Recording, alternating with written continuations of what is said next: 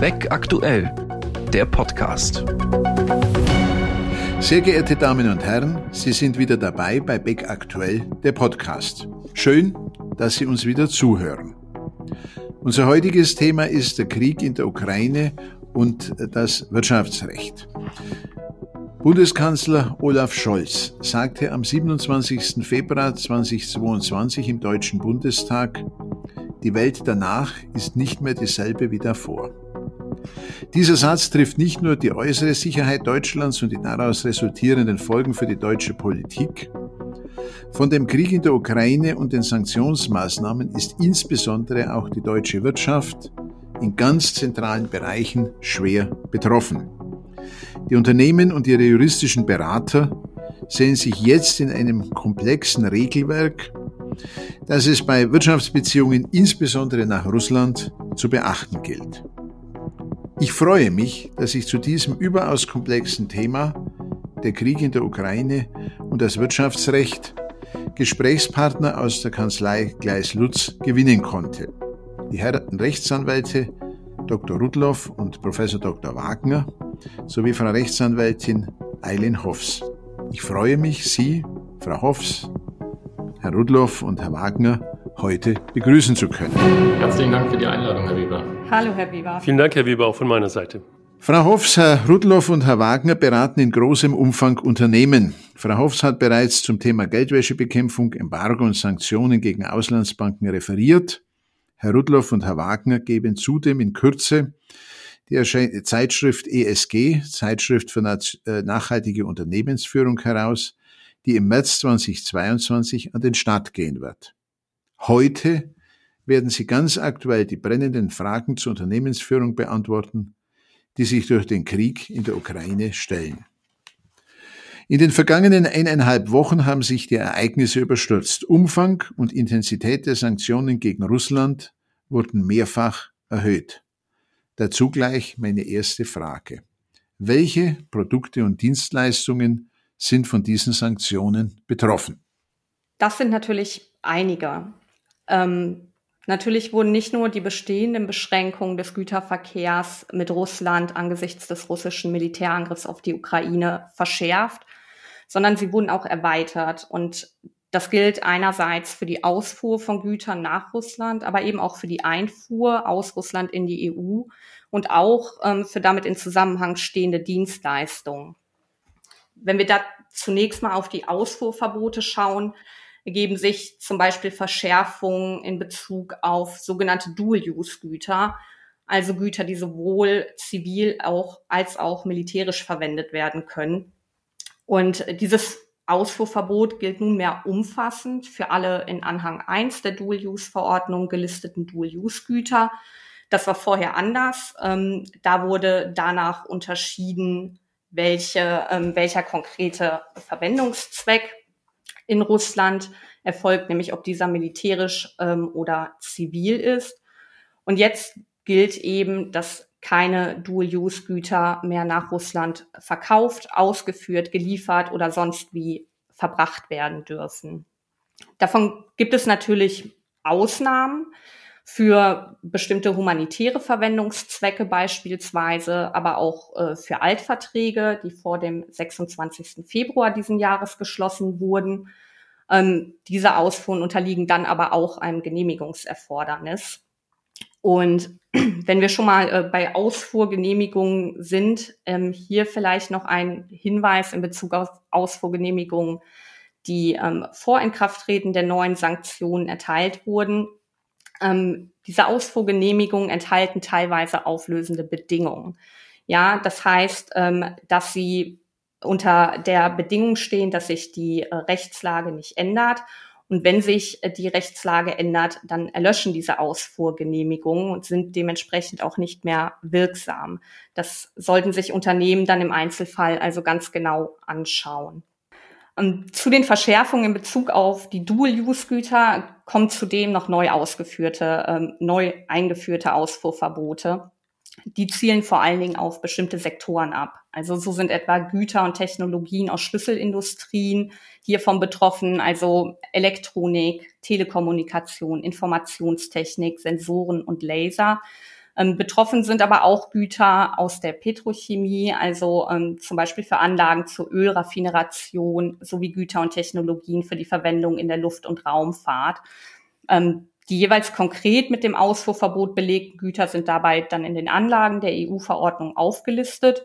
Und auch hier gibt es dann wieder Ausnahmen für humanitäre Zwecke und Altverträge. Äh, wichtig ist, und jetzt äh, kommen wir zu den von den Wirtschaftssanktionen betroffenen Dienstleistungen, dass teilweise eben nicht nur die Ausfuhr, sondern auch damit zusammenhängende Geschäfte verboten sind, wie etwa Wartungsdienstleistungen, technische Hilfe, aber auch Versicherungen und Rückversicherungsleistungen oder die Bereitstellung von Finanzmitteln in diesem Zusammenhang. Und gleiches gilt dann etwa auch in Bezug auf Geschäfte im Zusammenhang mit den von der EU verhängten Einfuhrverboten die Einfuhrverbote betreffen vor allen Dingen territorial, insbesondere Waren mit dem Ursprung in den Regionen Donetsk und Luhansk. Und auch hier sind mit der Einfuhr im Zusammenhang stehende Geschäfte wie die Bereitstellung von Finanzmitteln oder Finanzhilfen, Versicherungen und Rückversicherungen verboten. Und dann Zuletzt noch weiter mit einem ähm, territorialen Bezug ähm, ist außerdem der Handel mit Gütern und Technologie zur Verwendung in den Sektoren Verkehr, Telekommunikation, Energie, Prospektion, Exploration und Förderung von Öl, Gas und Mineralressourcen in den Regionen Donetsk und Luhansk verboten. Und da eben auch die Erbringung von Dienstleistungen in diesen Sektoren so dass wir hier insgesamt ähm, derzeit vor einem sanktionsrechtlich sehr dynamischen Geschehen stehen, in dem eben auch immer kurzfristig mit weiteren Verschärfungen gerechnet werden muss, wie sich etwa auch an den neuen Sanktionen gegen Weißrussland zeigt, die die EU ja kurz nach den Sanktionen gegen Russland beschlossen hat.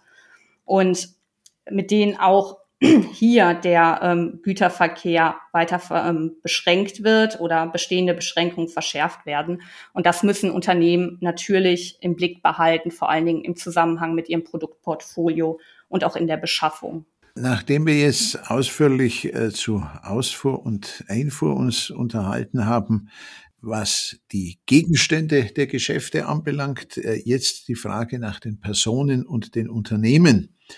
Mit welchen Personen und welchen Unternehmen dürfen denn jetzt aufgrund des Sanktionsregimes keine Geschäfte mehr gemacht werden? Die entsprechenden Personen und Einrichtungen finden sich in den Sanktionslisten. Insgesamt sind es bereits rund 700 Personen, die das betrifft, ähm, und rund 60 Einrichtungen, die davon umfasst sind. Bezüglich der Personen betrifft das auch einige beziehungsweise eine Vielzahl von Abgeordneten, beispielsweise der Staatsduma oder sonstige hochrangige Regierungsvertreter wie ähm, Putin, ähm, der Präsident oder der Außenminister Lavrov, Journalisten, hochrangige Militärs und auch Bankenvertreter, die zentrale Funktionen in der Wirtschaft haben.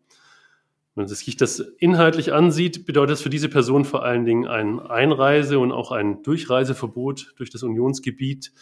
Hinzu kommen Sanktionen, die auch das Einfrieren von Geldern und wirtschaftlichen Ressourcen betreffen. Darüber hinaus gibt es auch ein sogenanntes Bereitstellungsverbot. Den gelisteten Personen dürfen demnach weder mittelbar noch unmittelbar Gelder oder sonstige wirtschaftliche Ressourcen zur Verfügung gestellt werden oder ihnen sonst zugutekommen. Das gilt zum einen ähm, für die gelisteten ähm, Personen oder von diesen gehaltene oder unmittelbar kontrollierte Organisationen oder Einrichtungen. Und die weite Formulierung, die hier gewählt wurde, zielt auch darauf ab, möglichst Umgehungsgeschäfte zu verhindern und auch diese zu umfassen, so dass etwa auch die Lieferung an ein Unternehmen verboten ist, das im Eigentum einer der gelisteten Personen steht oder von diesem in sonstiger Weise kontrolliert oder beeinflusst wird. Und ganz generell gibt es äh, ganz fundamentale Einschränkungen von Transaktionen mit russischen Personen, Unternehmen generell und Sanktionen, die den Handel und den Zugang zu Wirtschaftsgütern grundlegend einschränken. Sie haben das Stichwort Umgehungsmöglichkeiten äh, bereits gebracht. Äh, jede Regel provoziert die Frage nach Umgehungsmöglichkeiten. Dabei spreche ich selbstverständlich nur von legalen Umgehungsmöglichkeiten. In einem ganz anderen Bereich wie der steuerrechtlichen Beratung ist es ein völlig legitimes Ziel der steuerlichen Gestaltung, die Steuerlast für Unternehmen nach Möglichkeit gering zu halten. Sehen Sie auch bei den Sanktionsregelungen legale Umgehungsmöglichkeiten, zum Beispiel dadurch, dass Geschäfte über neutrale Drittstaaten abgewickelt werden könnten? Ja, das ist natürlich eine ganz wichtige Frage, die Sie da ansprechen, Herr Weber. Und ja, wie so oft in der Juristerei kann man auch hier, glaube ich, nur sagen, ähm, es kommt darauf an. Also ganz pauschale Aussagen verbieten sich eigentlich, sondern man muss den Einzelfall äh, konkret anschauen. Wenn man da mal so ein paar Leitplanken vorzeichnen möchte, kann man, glaube ich, sagen, für legale Umgehungsmöglichkeiten, wie Sie es gerade ja angesprochen haben, über die wir uns hier unterhalten wollen, besteht allenfalls ein wirklich minimaler Spielraum. Ähm, deswegen ist im Grunde schon eher davon abzuraten, als generelle Linie hier die Sanktionsregelungen durch Gestaltungen des Vertriebswegs oder der Lieferkette zu umgehen. Jedenfalls äh, aber glaube ich, ist es wichtig, dass man, wenn man darüber konkret nachdenkt, dann auch anwaltliche Hilfe, anwaltlichen Rat in Anspruch nimmt. Der Hintergrund dafür ist, dass die einzelnen Rechtsakte ja regelmäßig unmittelbare und auch mittelbare Bereitstellungsverbote enthalten. Und ein Verstoß gegen ein mittelbares Bereitstellungsverbot kann eben auch dann schon vorliegen, wenn beispielsweise Güter an äh, eine Gesellschaft geliefert werden, die von einer sanktionierten Person oder einer sanktionierten Gesellschaft kontrolliert wird. Ähm, zudem gibt es in den einzelnen Rechtsakten auch regelmäßig Umgehungsverbote, die ausdrücklich vorgesehen sind. Und die Verstöße gegen solche Umgehungsverbote ziehen dann regelmäßig nicht nur die Nichtigkeit des Rechtsgeschäfts nach sich, sondern können im Einzelfall auch ähm, sogar eine Anstiftung oder eine Beihilfe zu Straftaten darstellen, sodass also da erhebliche auch persönliche Konsequenzen drohen. Daneben treten natürlich in solchen Fällen dann immer auch die Reputationsrisiken und die, die PR-Risiken, die man im Blick haben muss, ähm, so dass man, äh, wie gesagt, da, wenn man überhaupt in diese Richtung äh, denkt, sehr, sehr vorsichtig sein muss. Gut, äh, bleiben wir bei den Geschäften, die mit Russland oder russischen Geschäftspartnern noch getätigt werden dürfen.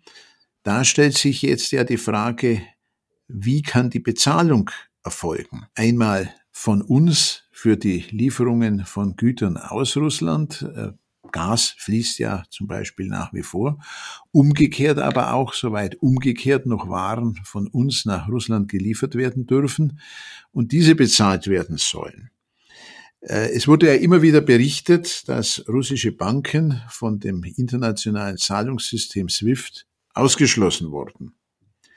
Ist dadurch jeglicher Geldfluss zwischen den Ländern der Europäischen Union und der Russischen Föderation unterbunden oder gibt es Zahlungskanäle, die offen bleiben?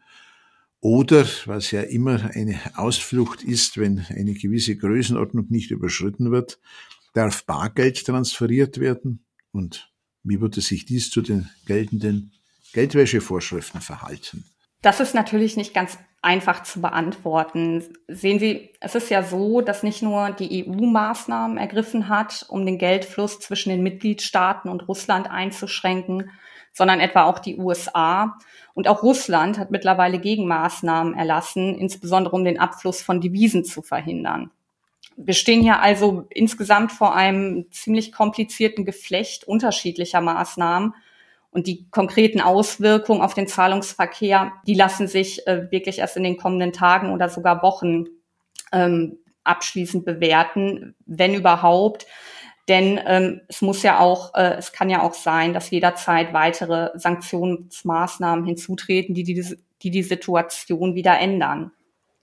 Also bisher lässt sich sagen, der Geldfluss ist weitreichend eingeschränkt, aber nicht vollständig unterbunden. Ganz zentral ist dabei natürlich, Sie, Sie haben das angesprochen, der von der EU beschlossene Ausschluss von derzeit sieben russischen Banken aus dem globalen Nachrichtenübermittlungsdienst SWIFT. Und damit sollen diese Banken natürlich daran gehindert werden, ihre äh, Finanztransaktionen weltweit schnell und effizient durchzuführen. Ähm, auf der anderen Seite ähm, ist natürlich der Anschluss an SWIFT nicht erforderlich, um, sage ich mal, im Direktkontakt mit den europäischen Korrespondenzbanken zu kommunizieren, etwa per Telefon oder E-Mail. Das geht weiterhin, aber das ist natürlich aufwendig und damit nicht nur Zeit, sondern auch kostenintensiv. Und da wird man schauen müssen, ob sich die europäischen Korrespondenzbanken hierauf überhaupt einlassen werden. Ähm, das werden dann die nächsten Tage oder Wochen eben zeigen. Und auch hier ist eben zu beachten, ähm, auch Russland hat gegen Sanktionen zum Schutz des russischen Finanzmarkts beschlossen, die den Zahlungsverkehr aus Russland heraus ihrerseits beschränken ähm, so dass, wie gesagt, da ein relativ kompliziertes Geflecht besteht. Jetzt kann man sich dann natürlich fragen, ob etwa der Bargeldtransfer hier eine Alternative oder eine valide Alternative darstellt, um etwaige Zahlungsströme irgendwie aufrecht zu erhalten. Aber auch hier gelten natürlich Beschränkungen. Ja, also es ist äh, etwa verboten, auf Euro lautende Banknoten nach Russland an natürliche oder juristische Personen auszuführen Ausnahmen gelten hier nur für den persönlichen Gebrauch bei Russlandreisen oder natürlich für diplomatische Zwecke, aber auch die Entgegennahme von Einlagen russischer Staatsangehöriger oder russischer äh, juristischer Personen ähm, ist verboten ab einem bestimmten Tra äh, Betrag. Derzeit sind das 100.000 Euro. Ähm, auch hier sind die Ausnahmen relativ eng, nämlich nur für den Fall, dass diese Einlagen für den nicht verbotenen grenzüberschreitenden Handel erforderlich sind. Und ähm, dann nochmal, also Russland hat Gegensanktionen auf den Weg gebracht und die verbieten derzeit auch die Ausfuhr von Bargeld und Finanzinstrumenten in ausländischer Währung ähm, ab einem Wert von 10.000 US-Dollar. Äh, das ist also alles nicht so ganz einfach. Und dazu kommt natürlich, dass Bargeldtransfer auch immer ein Geldwäschethema ist. Es ist einfach so, dass von Bargeldgeschäften ähm, regelmäßig ein erhöhtes Risiko für Geldwäsche und Terrorismusfinanzierung ausgeht. Und ähm, da dann natürlich Konflikte auftreten können, vor allen Dingen dann, wenn es um größere Bargeldsummen geht, von, ähm, die von russischen Unternehmen entgegengenommen werden. Insbesondere wenn diese Unternehmen natürlich sehr komplexe oder gegebenenfalls ähm, intransparente Konzertstrukturen haben. Und da muss man dann besonders sorgfältig prüfen und auch die aktuelle Rechtslage im Blick behalten und äh, eben auch sehen, dass äh, ein Sanktionsverstoß ähm, zu einer Strafbarkeit nach dem Außenwirtschaftsgesetz führen kann und damit, äh, wir sprechen dann von einer tauglichen Vortat, eben auch eine solche für einen strafbewährten Geldwäschefall äh, gegeben sein kann. Ähm, das ist also alles nicht ganz risikolos. Äh, man muss sich das anschauen. Und im Falle eines Verstoßes ähm, stellt sich dann natürlich für geldwäscherechtlich verpflichtete Unternehmen auch die Frage, ob sie eine Geldwäsche-Verdachtsmeldung an die FIU, also die Financial Intelligence Unit, abgeben müssen. Und die hat auch ihrerseits schon reagiert und ähm, auf ihrer Website ähm, in Erwartung eingehender Verdachtsmeldungen darauf hingewiesen, wie diese Meldungen zu erfolgen haben im Zusammenhang mit den Russland-Sanktionen und ähm, darum gebeten, dass dann eben auch der einschlägige Sanktionstatbestand und ein ganz spezieller Indikator für diese Fälle angegeben wird. Äh, vielleicht eine ganz praktische Nachfrage. Sie sagten, im Direktverkehr zwischen zwei Geschäftsbanken wäre auch ohne SWIFT äh, eine äh, Überweisung, eine Zahlung möglich. Wie muss man sich das praktisch vorstellen? Also nun bin ich jetzt natürlich keine Bank, ähm, aber ähm, so mein Verständnis, man, man kann da in einen manuellen oder direkten Kontakt äh, mit der Korrespondenzbank äh, treten. Ganz normal, man ruft an, äh, man schreibt eine E-Mail und ähm, dann ist das durchaus auch ohne SWIFT möglich. Aber das ist natürlich nicht besonders schnell möglich und auch nicht besonders kurzfristig. Vielleicht jetzt noch zu einem anderen Thema, nämlich die Verschränkung zwischen äh, Unternehmen äh, mit Sitz in Russland und Unternehmen mit Sitz äh, in der Europäischen Union, namentlich in Deutschland. Insbesondere in der Zeit nach dem Ende des Kalten Krieges und des Zusammenbruches der alten Sowjetunion entstanden zahlreiche Unternehmensverflechtungen zwischen deutschen Unternehmen und russischen Unternehmen. Was passiert mit diesen Beteiligungen? Was gilt auf der einen Seite für die Beteiligung russischer Unternehmen an deutschen Unternehmen und was gilt umgekehrt für die Beteiligung deutscher Unternehmen an russischen Unternehmen? Da lässt sich natürlich derzeit beobachten, erstmal vielleicht allen voran, dass einige Unternehmen sich aus Russland, der Krim, Sevastopol sowie den Regionen Donetsk und Luhansk zurückziehen. In sanktionsrechtlicher Hinsicht spielen hier vor allen Dingen die geltenden und neu eingeführten Beschränkungen für den Zugang Russlands zum Kapitalmarkt eine Rolle. Mit den neu eingeführten Sanktionen gilt innerhalb der EU etwa ein Verkaufsverbot für auf den Euro lautende und nach dem 12. April diesen Jahres begebene übertragbare Wertpapiere an russische Kunden. Das ist natürlich eine deutliche Einschränkung. Für bestehende Beteiligung russischer Unternehmen an deutschen Unternehmen sind aber auch die von Mark Rudloff genannten personenbezogenen Sanktionen natürlich von Bedeutung. Ja, die hier geltenden äh, Einfriergebote und das Verbot sanktionierten Personen Gelder oder wirtschaftliche Ressourcen zur Verfügung zu stellen, äh, das ist natürlich alles zu beachten, zum Beispiel bei der Ausschüttung von Dividenden. Beschränkungen gelten dann aber natürlich auch für den umgekehrten Fall, nämlich für Beteiligung deutscher bzw. EU-Unternehmen an russischen Unternehmen. Das gilt äh, vor allen Dingen für den Neuerwerb von Beteiligungen.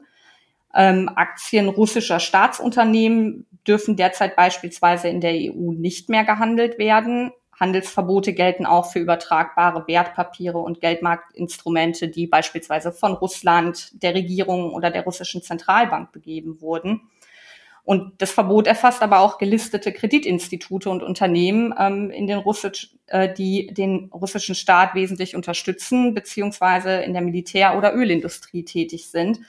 Ähm, und nicht zuletzt hier auch wieder der territoriale Bezug ähm, ist das Verboten, neue Beteiligungen an Unternehmen mit Sitz auf der Krim, in Sevastopol, Donetsk oder Luhansk zu erwerben ähm, oder neu zu gründen.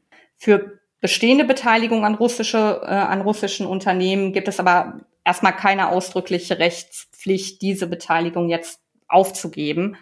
Ähm, aber man muss natürlich sagen, das operative Geschäft kann durch die Ausfuhr- und Einfuhrverbote und die Finanzaktionen massiv beeinträchtigt werden. Und der Umgang mit diesen Beteiligungen an russischen Unternehmen ist daher gerade auch mit Blick auf diese operativen Schwierigkeiten vor allen Dingen dann eine unternehmerische Entscheidung im Einzelfall, die die Unternehmen jetzt treffen müssen. Wir haben nun ausführlich gehört, äh, mit welchen Restriktionen äh, der Handel mit Russland umgehen muss. Es stellt sich also die Frage, sind ja Verträge geschlossen worden, Verträge, die ja allesamt gültig waren, wie deutsche Unternehmen mit ihren russischen Geschäftspartnern denn künftig umgehen sollen. Äh, wie können bestehende Verträge modifiziert werden? Zum Beispiel durch die Vereinbarung von Vorkasse oder die Geltendmachung von Leistungshindernissen. Und äh, welche äh, Rahmenbedingungen sind denn zu beachten, wenn es darum geht, künftig Verträge mit russischen Geschäftspartnern zu gestalten? Ja, bei der Beantwortung der Frage muss man, denke ich, zwei Perspektiven auseinanderhalten. Ähm, wenn wir uns das Ganze zunächst mal anschauen aus der Sicht des Unternehmens, das durch die Sanktionen oder den Krieg an der Leistungserbringung gehindert ist, dann äh, gibt es da verschiedene Möglichkeiten, äh, durch die das, was wir gerade besprochen haben, letztlich auf die zivilrechtliche Ebene transferiert wird. Denkbar ist zunächst mal, und ich glaube, das würde vielen auch spontan unmittelbar einfallen, dass man an Fall höherer Gewalt denkt. Ähm, jetzt muss man sehen, dass im deutschen Recht äh, zumindest mal im klassischen BGB und HGB, ähm, der Fall höherer Gewalt nicht eine Kategorie ist, äh, auf die man sich im Rahmen von Dauerschuldverhältnissen von Warenlieferungsverträgen ohne weiteres berufen kann, also keine gesetzliche Institution soweit ist. Und dass das deswegen nur dann greift, wenn die Parteien das eben im Vertrag explizit vereinbart haben. Das bedeutet aber auch, dass die Parteien eben mit dieser Vereinbarung dann die Bedingungen festlegen, unter denen äh, diese Regelung zur Anwendung kommt, also welche Ereignisse konkret die Parteien dann hierunter fassen wollten und auch welche Rechtsfolgen die Parteien äh, für den Fall, dass eben hier die äh, Regelung zum Tragen kommt, zur Anwendung kommt. Das heißt also, hier ist dann eine Prüfung des Einzelfalls erforderlich. Es muss der konkrete Vertrag angeschaut werden, was sich hierzu eben im Vertragstext findet. Wenn die Parteien das UN-Kaufrecht nicht ausgeschlossen haben und es damit zur Anwendung kommt, dann äh, kann möglicherweise auch der Artikel 79 des UN-Kaufrechts hier äh, eine Leistungsbefreiung herbeiführen, denn der sieht eben vor, dass der Schuldner ähm, zur Verpflichtung der Leistungserbringung befreit wird, wenn ein unvorhersehbares und unvermeidbares Leistungshindernis äh, entstanden ist und er deswegen seine äh, Verpflichtung nicht vertragsgemäß erfüllen kann. In dem Zusammenhang sind zum Beispiel staatliche Eingriffe äh, als Leistungshindernis anerkannt, welche die Erfüllung unmöglich machen. Das heißt also Export- äh, und Importverbote ähm, wird man hierunter sicherlich subsumieren können, genauso auch Blockaden oder Schließung von Transportwerten. Aber auch das ist wieder was, was man eben im, im Einzelfall bewerten muss, ob die Voraussetzungen tatsächlich erfüllt sind. Wenn wir ins klassische BGB äh, schauen, dann gibt es da natürlich auch verschiedene Rechtsinstitute, die zumindest mal angedacht werden können. Äh, da ist zunächst die Frage, ob vielleicht auch ein Fall der Unmöglichkeit vorliegt, also letztlich dann mit der Folge, dass man von seiner Leistungspflicht nach 275 befreit wird. Ähm, ist dann der Fall, wenn die Leistung für den Schuldner oder für jedermann unmöglich ist, wobei eben nicht jede Störung auch hier wieder automatisch zu einer Unmöglichkeit führt und auch deswegen ähm, der Einzelfall auch insoweit in Bezug zu nehmen ist. Und ja, wenn man keinen Fall der Unmöglichkeit vorliegen hat, dann ist jedenfalls noch denkbar, dass eben die Grundsätze über die Störung der Geschäftsgrundlage zur Anwendung kommen. Ähm, auch das ist aber ja eng auszulegen, wie wir alle wissen. Und ähm, da muss es eben dann auch zu schwerwiegenden Veränderungen der Umstände nach Vertragsschluss gekommen sein, die dann insbesondere auch außerhalb der vertraglichen Risikozuweisung liegen, was gerade im Bereich dann der Beschaffungsrisiken möglicherweise äh, ja, äh, intensiver zu betrachten und zu diskutieren ist. Wenn wir es von der umgekehrten Seite betrachten, das war jetzt sozusagen die Perspektive aus Sicht des Unternehmens, was eine Leistung zu erbringen hat, aber an der Leistungserbringung gehindert ist, kann sich ja auch die Frage für beispielsweise ein deutsches Unternehmen stellen, habe ich denn die Möglichkeit, auf Vorkasse umzustellen? Sie hatten es angesprochen, Herr Weber, in den Zahlungsbedingungen ist es ja häufig so, dass äh, zunächst mal die Leistung von einem deutschen Unternehmen dann zu erbringen ist und dann die Gegenleistung erst äh, nach Ablauf einer gewissen Zahlungsfrist äh, zu erbringen ist. Das heißt, das deutsche Unternehmen müsste in Vorleistung gehen und hat dann vielleicht ähm, Bedenken im Hinblick auf die auf den Erhalt der Gegenleistung, also des konkreten Zahlbetrags, der hierfür geschuldet ist. Und hier gibt es eben äh, die Möglichkeit, ähm, die Paragraph 321 BGB, die sogenannte Unsicherheitseinrede zur Verfügung stellt, nämlich in solchen Fällen Dauerschuldverhältnisse auf Vorkasse umzustellen, wenn ein, eine Gefährdung des Anspruchs auf die Gegenleistung und jetzt, das ist ganz wichtig, nach Vertragsabschluss sichtbar wird. Das heißt also, es kommt entscheidend darauf an, in dem Zusammenhang, wann der Vertrag geschlossen wurde, ob er also vor oder erst nach Bekanntwerden der Leistungshindernisse abgeschlossen wurde und auch wenn Export- und Importverbote in der Kommentierung hier nicht ausdrücklich erwähnt werden, ist es so, dass man wohl schon davon ausgehen kann, dass eben solche Sanktionen äh, hier zumindest zu den Fällen vergleichbar sind, die eben als ähm, ja, äh, Voraussetzung für die Anwendung dieser Regelung anerkannt sind, so dass man also hier wahrscheinlich in so einer Konstellation schon ernsthaft auch über die Anwendung des 321 BGB nachdenken kann. Ja, wie dem auch sei, aus allem, was wir heute gehört haben, ist zu entnehmen, dass deutsche Unternehmen erhebliche wirtschaftliche Einbußen in der augenblicklichen Situation erleiden werden. Äh, soweit diese durch äh, Sanktionen bedingt sind, opfert das Unternehmen letztlich sein Geschäft einem größeren sicherheitspolitischen Ziel, nämlich der Hoffnung, der vielleicht vagen Hoffnung, dass sich durch äh, die Sanktionen äh, Russland äh, davon abbringen lässt, äh, die äh, Kriegshandlungen in der Ukraine fortzusetzen. Wenn nun ein deutsches Unternehmen im Gemeininteresse äh, hier sein Geschäft opfert, stellt sich natürlich die Frage, kann es dafür in irgendeiner Form Entschädigung geben? Was können Sie uns dazu sagen? In diesem Zusammenhang ist die Bundesregierung gerade im Begriff, ein Hilfsprogramm vorzubereiten und die Maßnahmen erinnern hier sehr stark an das, was wir aus dem Bereich der Corona-Hilfen auch schon kennen. Vor allen Dingen soll es hier darum gehen, die schlimmsten Auswirkungen aufzufangen, also Unternehmen, die in ihrer Existenz gefährdet werden, ähm, dann zu helfen. Äh, allerdings sollen keine entgangenen Gewinne ersetzt werden. Zum einen soll es hier um ein Zins günstiges Kreditprogramm gehen, das über die staatliche Förderbank KfW aufgesetzt werden soll, auch mit entsprechend vorteilhaften Rückzahlungsbedingungen, auch um äh, eine Fortführung der Erleichterungen im Bereich der Kurzarbeit ähm, wird im Moment äh, diskutiert. Also insgesamt ähm, die Maßnahmen, wie man sie auch äh, kennt, wie schon erwähnt, aus dem Bereich der Corona-Hilfen.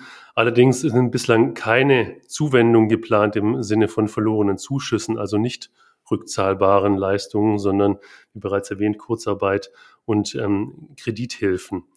Darüber hinaus gibt es für Unternehmen, die entsprechende Investitionen getroffen haben, noch ähm, gewisse Instrumente, die schon in der Vergangenheit äh, begründet wurden, Garantien und sogenannte Hermes-Bürgschaften. Garantien beziehen sich dabei auf Investitionen deutscher Unternehmen in Russland.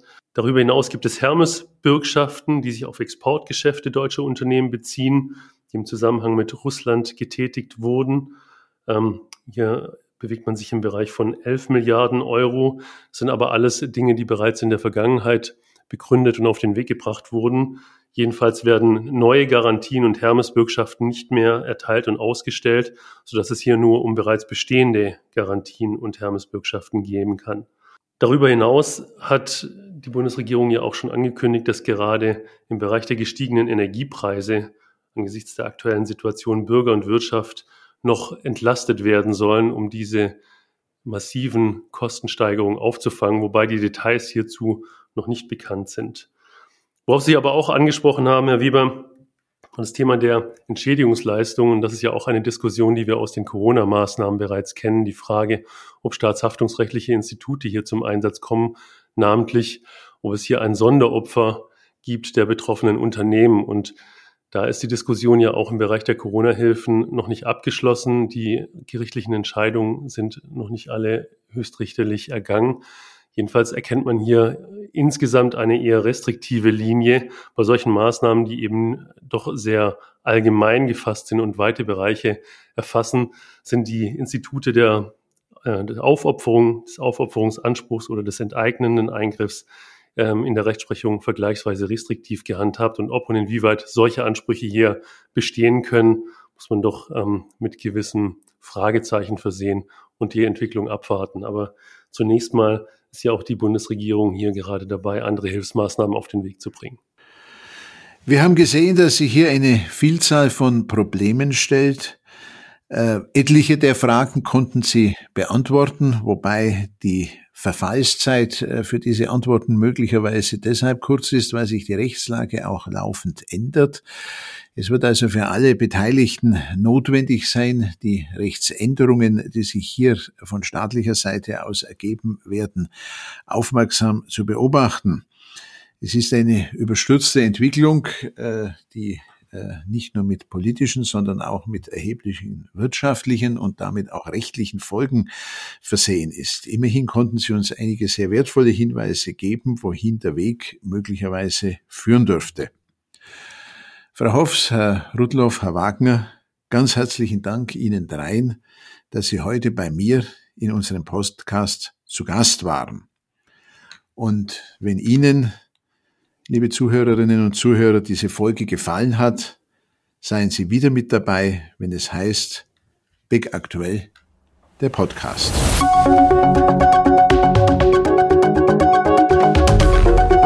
Das war Beck Aktuell, der Podcast.